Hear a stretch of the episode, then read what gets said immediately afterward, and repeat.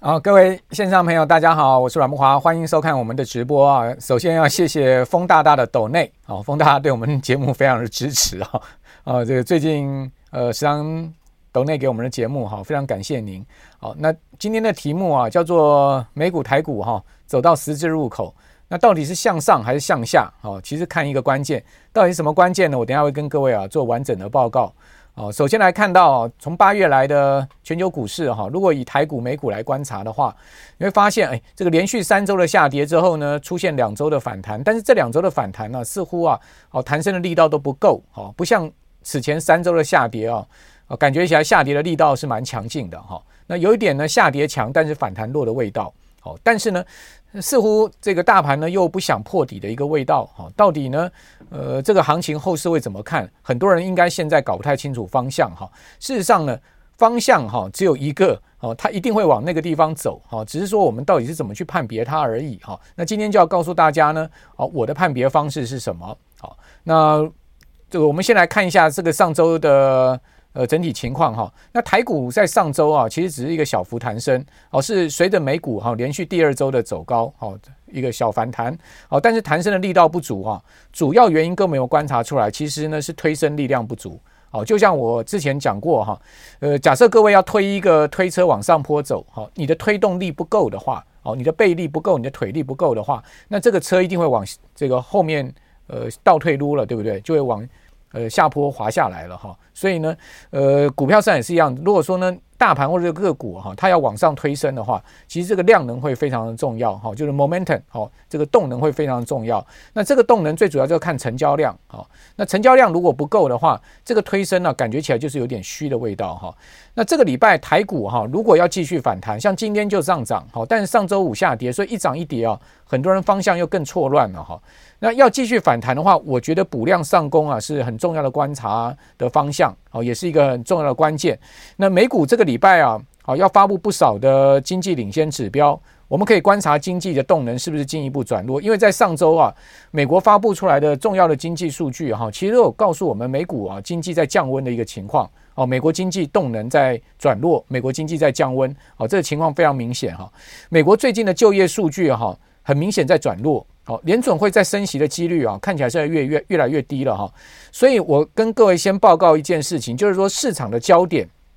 可能会转往哦对经济的预期，也就是说对利率的预期可能已经告一段落，而正式转往对经济的预期。那股市呢也会受到哈对经济预期而牵动。那过去呢股市多数的情况之下是受到利率预期而牵动，这种情况非常有可能会在九月转变。哦，这是先跟各位说明的一个我的观察哈。那上周末哈，就周五哈，美国发布了八月的非农业就业数据，失业率呢是大幅的上升零点三个百分点哈，到三点八，哦，创下这个去年二月以来的一个失业的新高。呃，同时呢，新增非农就业人数哈，也仅仅只有十七万七千人，是连续第三个月哈不足二十万人。另外呢，小时时薪啊，年比增速是四点三，也比七月的四点四啊回落了零点一个百分点。这告诉我们，美国就业市场现在目前呢持续哈走下坡的情况是非常明显。因为上周啊接连公布出来几个就业数据，都告诉我们这样的方向。哦，上周首先公布说这个 JOLTS 啊，这职务空缺数哦掉到了九百万人以下，哦。那这个是创下两年新低，代表就是说，美国现在目前的职务空缺已经不像现之前哦，一度高达一千两百万以以上这样的一个数据哈，这么样的呃紧绷，好，就是找不到工作找不到人的情况下这么紧绷。现在目前已经渐渐哈，呃，是求人的状况呢，开始要转变成人求事的一个状况。也就是说，过去啊，哦，一个求职者都有好几个工作等待你啊。哦，现在可能这个情况要开始逆转。好，从这个 JOLTS 哦，这个数据可以发现。那另外呢，就是接连公布出来的小非农哈，也大幅的不如预期的状况。好，ADP 这个数字哈，也不如这个市场预期。紧接着就上周五公布出来的非农业就业数据，连续三个月啊，在二十万人以下。好，这非常明显的告诉我们，就是美国的这个就业市场现在目前呢。哦，已经不像过去这么紧俏，而开始出现很明显转折向下哈，呃，这个松动的情况。那当然，这个失业率大幅上升哦，这个对于这个联准会后面再升息的预期哦，是很明显的在打消了哦。所以现市场预估啊，哦，到今年底哈，联准会在升息的几率已经不到五成了，也就是说，市场超过一半的这个人看哈，就明这个今年不会再升了，利率会停在五点二五到五点五这个区间，也就是利率的峰值就在这个地方了哈。那美国就业数据哈，呃，显示经经济有进一步降降温转弱的迹象，因为就业其实跟经济是密切联动的哈，这个会使得去年升息，这个会使得哈，今年到年底再升息的几率很明显的在往下掉，现在市场估计升息的几率已经不到五十趴了哈。上周呢，美国两年期跟十年期公债殖率都很明显的在回落哈，债市已经告诉我们什么？利率已经见到封顶了，好，这个峰值就在五点二五到五点五了哈。那由于美股哈，但是各位你不要想说，哎，这个利率见到封顶哈，股票市场就会因此而一路往上走，倒未必是这样。为什么呢？因为美股今年的上涨哈，它其实已经啊。很明显的在反映这个利率封顶的预期了，所以呢，这个因素哈，我认为要再推升股市啊，恐怕就力有未逮了，呃，这个幅度很会很有限，所以预估啊，股票市场真正的推力哈，就我今天讲说，到底向上向下看一个关键因素就是成交量，也就不管美股跟台股都要出现补量上攻的情况，否则呢，分非常有可能是在这边盘一盘之后呢，再进行另外一波的下跌，这是我的。呃，今天先给各位做了一个小结论，就是到底看什么重要因素，总总经的数据哈，大致上对股市的刺激跟反应已经告一段落，现在就要回到真正的量能面上面，哦，就是筹码面上面，哦，技术面上面，当然经过一波下跌之后的两呃两个礼拜的反弹，暂时底低点已经确立，但问题是不代表说这个真中期的。呃，短期的低点确立不代表中期的低点确立。换言之，也就是说，如果这边不能补量哈上攻的话，那非常有可能后面就是带量下跌。这个是我们要去提防的。但是呢，我这边没有啊，先跟各位讲，我没有这边预定立场，到底是会补量上攻还是带量下跌。像今天台股，各位有没有发现，其实呢涨了一百多点哈，但是呢量能没有出来，这其实是不是一个很好的现象？不过呢，有情有可原，是因为中南部哈放假，有十多十十十个县市左右是放假嘛，所以在这样情况之下，量能不足也可以归咎于这个因素。那如果明天要继续上涨的话，就绝对不能出现像这样的状况，因为明天就没有放假了哈，所以不能呃一直用这个台风假的理由人来说，哎，这个量能不足是呃正常的哈。那我们看到明天其实台股就要出现。有补量上攻的情况，否则有可能非常可能是一天的行情哈。那另外呢，我要跟各位讲，台股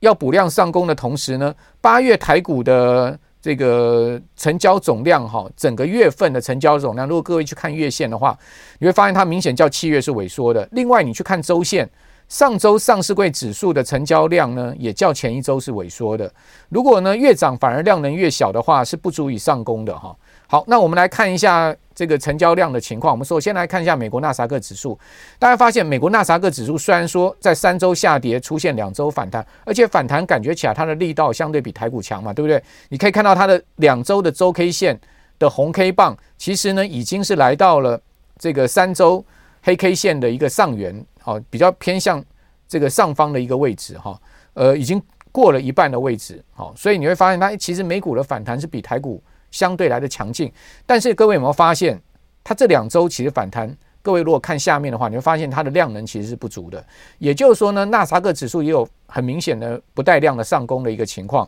另外，你来看一下道琼指数也非常明显，道琼指数呢是连续两周下跌之后的一周反弹。好，那一这一周反弹离它的最高点三万五千六百七十九点哈，呃，今年的高点其实呢，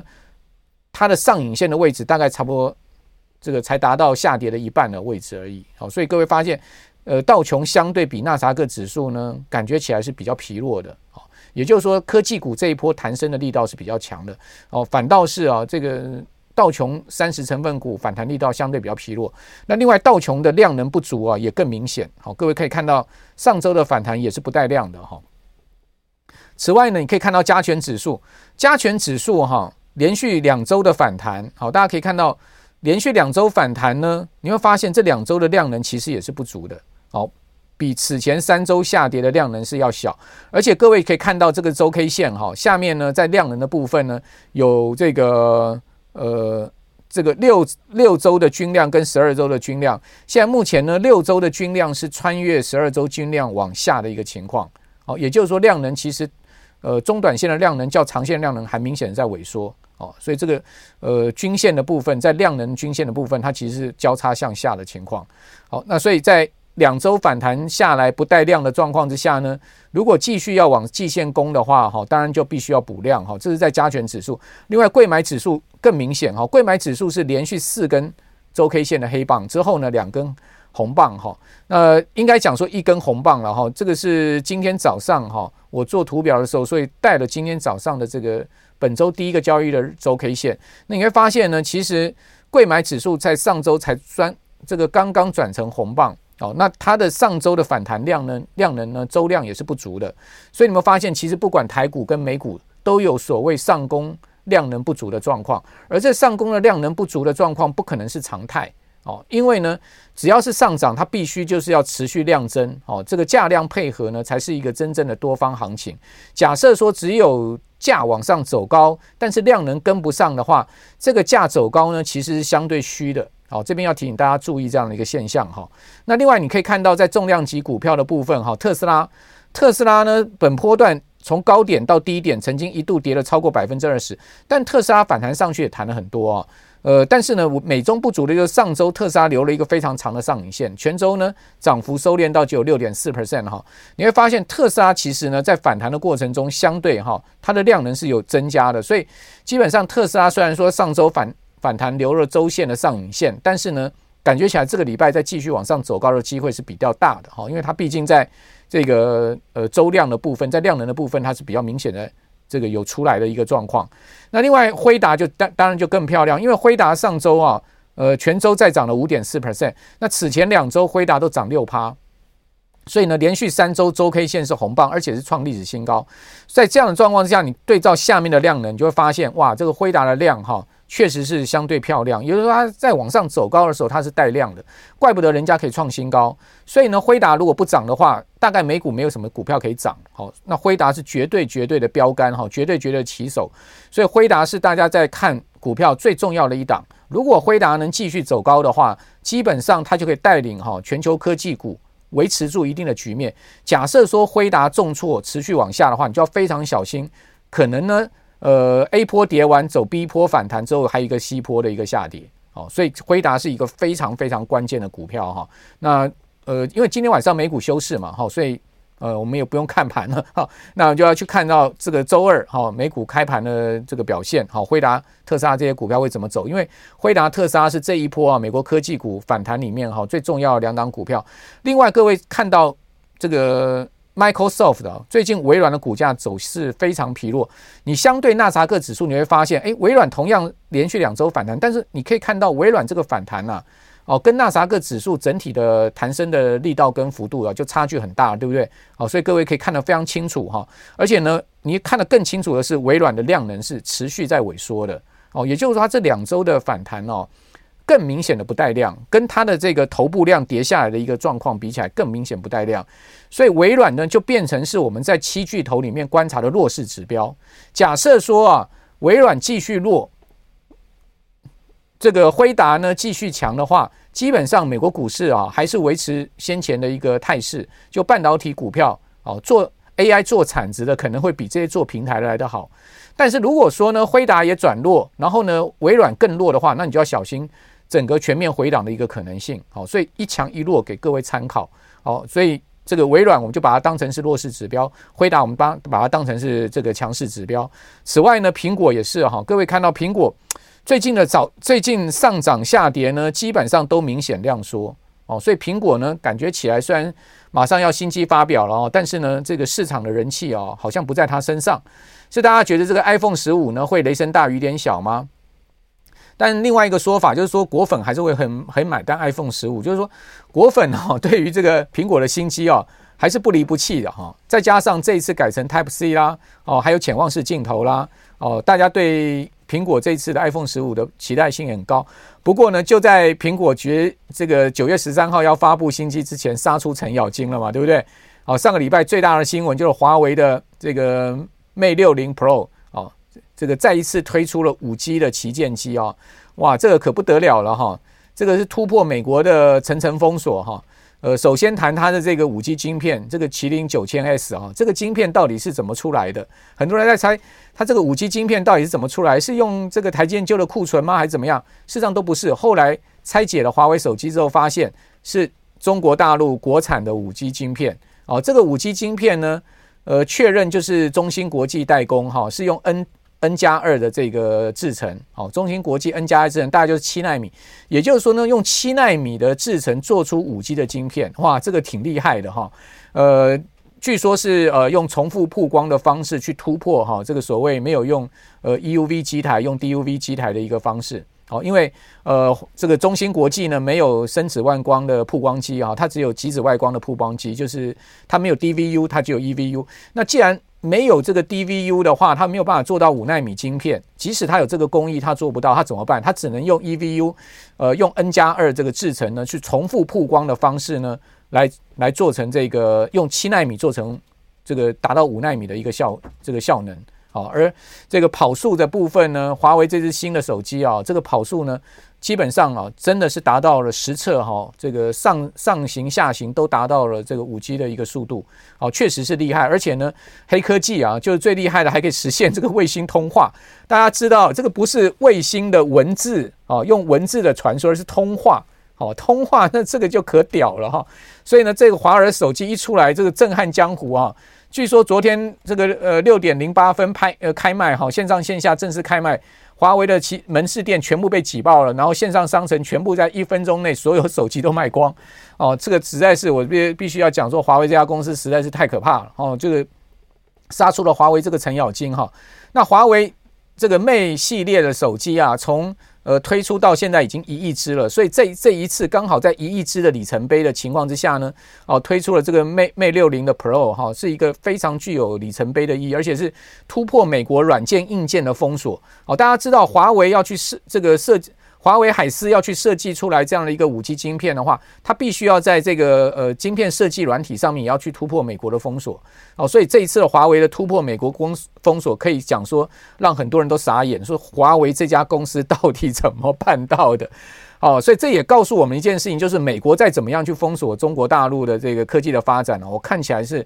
要真的是完全封锁是不可能了，再怎么样大陆也会不断的哈。在夹缝里面找生存啊，不断的找出他们的一个发展的方式。那这样子呢，其实对美国啊来讲哦，呃是有内伤的哈。为什么这样讲呢？因为第一个你会失去市场的占有份额，第二个呢，让他自己本身发展出来的技术哈自成一格之后呢，那这个可能会对美国形成更可怕的一个对抗的一个形式跟呃对抗的这个压力哈。所以我这倒觉得美国应该重新思考一下对中的。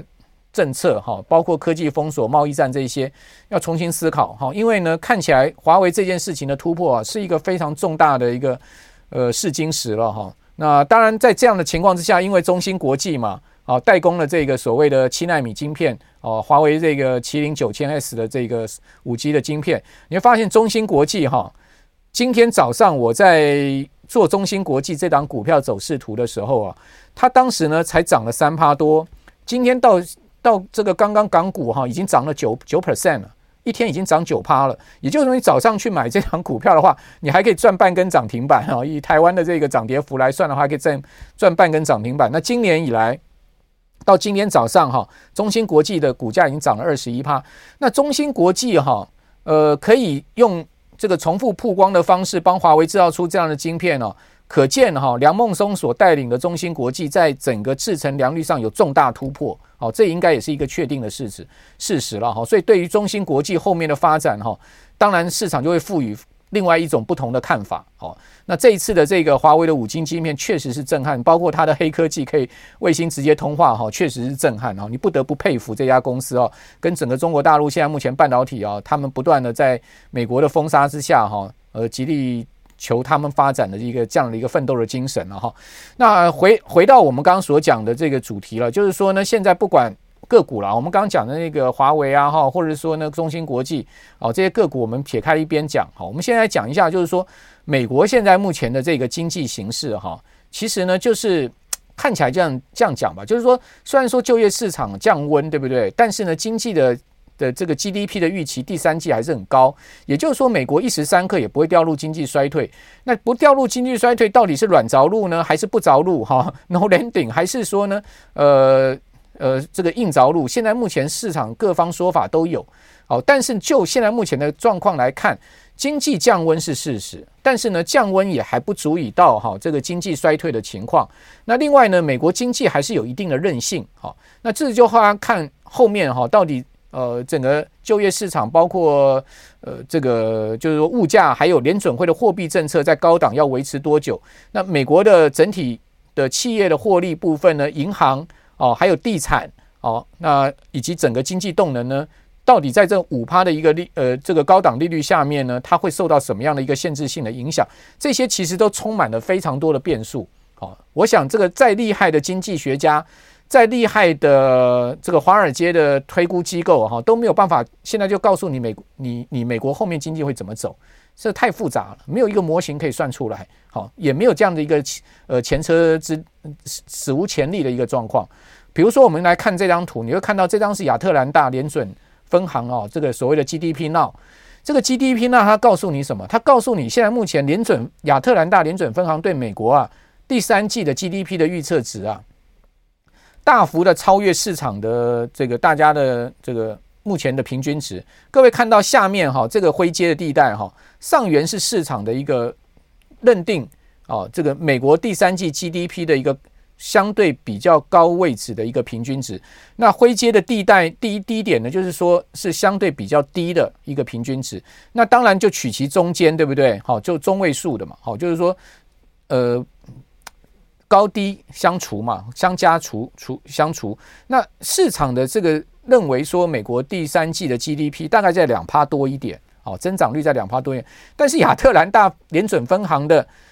GDP Now 告诉你，美国的 GDP 第三季会到五点六趴，哦，这么好的一个经济情况，就明显超出市场预期。哦，这个联准会的预测是这样。那另外在 CPI 的部分呢，就是说在物价的部分呢，是由克里夫兰哦联联准分行呢，它所做出来的 CPI Now，哦，一样是用最新的经济数据去推估出来美国 CPI 的一个情况。那看到这 CPI Now，它告诉你什么呢？它告诉你核心 CPI 啊，哦，核心 CPI 会掉到。呃，最新一个月的核心 CPI 会掉到四点三，那四点三会是从四点七掉下去。那四点七是呃此前公布出来最新的数据，也就是 CPI Now 它告诉你核心 CPI 会掉到四点三，一下要掉了零点四个百分点，这代表核心 CPI 也明显的在随 CPI 往下掉啊。所以在这样的一个情况之下呢，他发现哎 GDP。还能维持在高档，然后呢，物价又渐渐走低，那这个不就是所谓的金发女孩经济了吗？啊，失业率虽然说呢往上抬升，但是呢还不到四趴，相对也还是在一个所谓的呃历史的一个低档区。好，那同时呢，虽然时每小时时薪呢不如预期，但是它毕竟还有四趴多的增长。另外呢，虽然非农业就业数据呢。呃，连续三个月掉到二十万人之下，但是它至少还是一个正增长，它也没有出现这个负增长的一个情况。好，所以综合来看，美国现在经济呢还是相对有韧性，而往一个呃所谓华尔街期待的软着陆的一个方向。好，这是现在目前的状况。好，那既然是这样的状况下呢，市场就认定说呢，既然软着陆了嘛，好，所以联准会也没有必没有必要再抬高利率了。好，所以各位看到 CME 的 Fed Watch，好，他告诉你说呢。呃，到今年十二月，好，最后一次的 FOMC 会议，好，美国维持在五点二五的的利率的几率呢，高达六十一 percent，好，所以呢就不会升息了，因为现在目前就是五点二五。那至于什么时候降息呢？那就另外一回事。好，那综合我们今天所讲的，经济既然是这样的一个状况，好，那对于利率峰值给予股市的期望值呢，给股市的期待呢，都已经反映在股价的一个高涨上面了。那经济又没有一下要衰退、要崩盘的一个情况，好，所以股市呢，照道理也没有大跌的可能性，哦，这个是现在目前看到的情况。那既然是这样子的话，它要它要往下修正，可能也只是一个所谓的像 A 波这样的一个修正，哦，就连续跌三周，好，就不跌了，好，就是这样这样。所以很多人期待说啊，台股、美股要崩盘，我认为这个几率不大的，好，我个人看法是这样，我认为几率不大的，哦，这个就是现在目前所处的状况。那至于说要往上推升，到底向上向下要往上推升，那你就看成交量有没有出来。假设量能没有出来，上涨呢都是涨虚的，它非常有可能今天涨，明天就跌下来，就变成是这样子。好，所以各位在操作策略上面呢，我倒是觉得呢，现在我们对于总经的一些呃数据的研判啊，或者说呢，对于一些经济数据的研判，哦，不如你回归回回过头来直接看最重要的股市的这个量能，哦，它的表现呢可能会更准确的可以让各位研判当前的一个行情。以上是我们今天直播的内容，就到这边喽。好，跟各位说声呃再会了哈，我们就下礼拜见。我是阮木华，谢谢大家的收看，拜拜。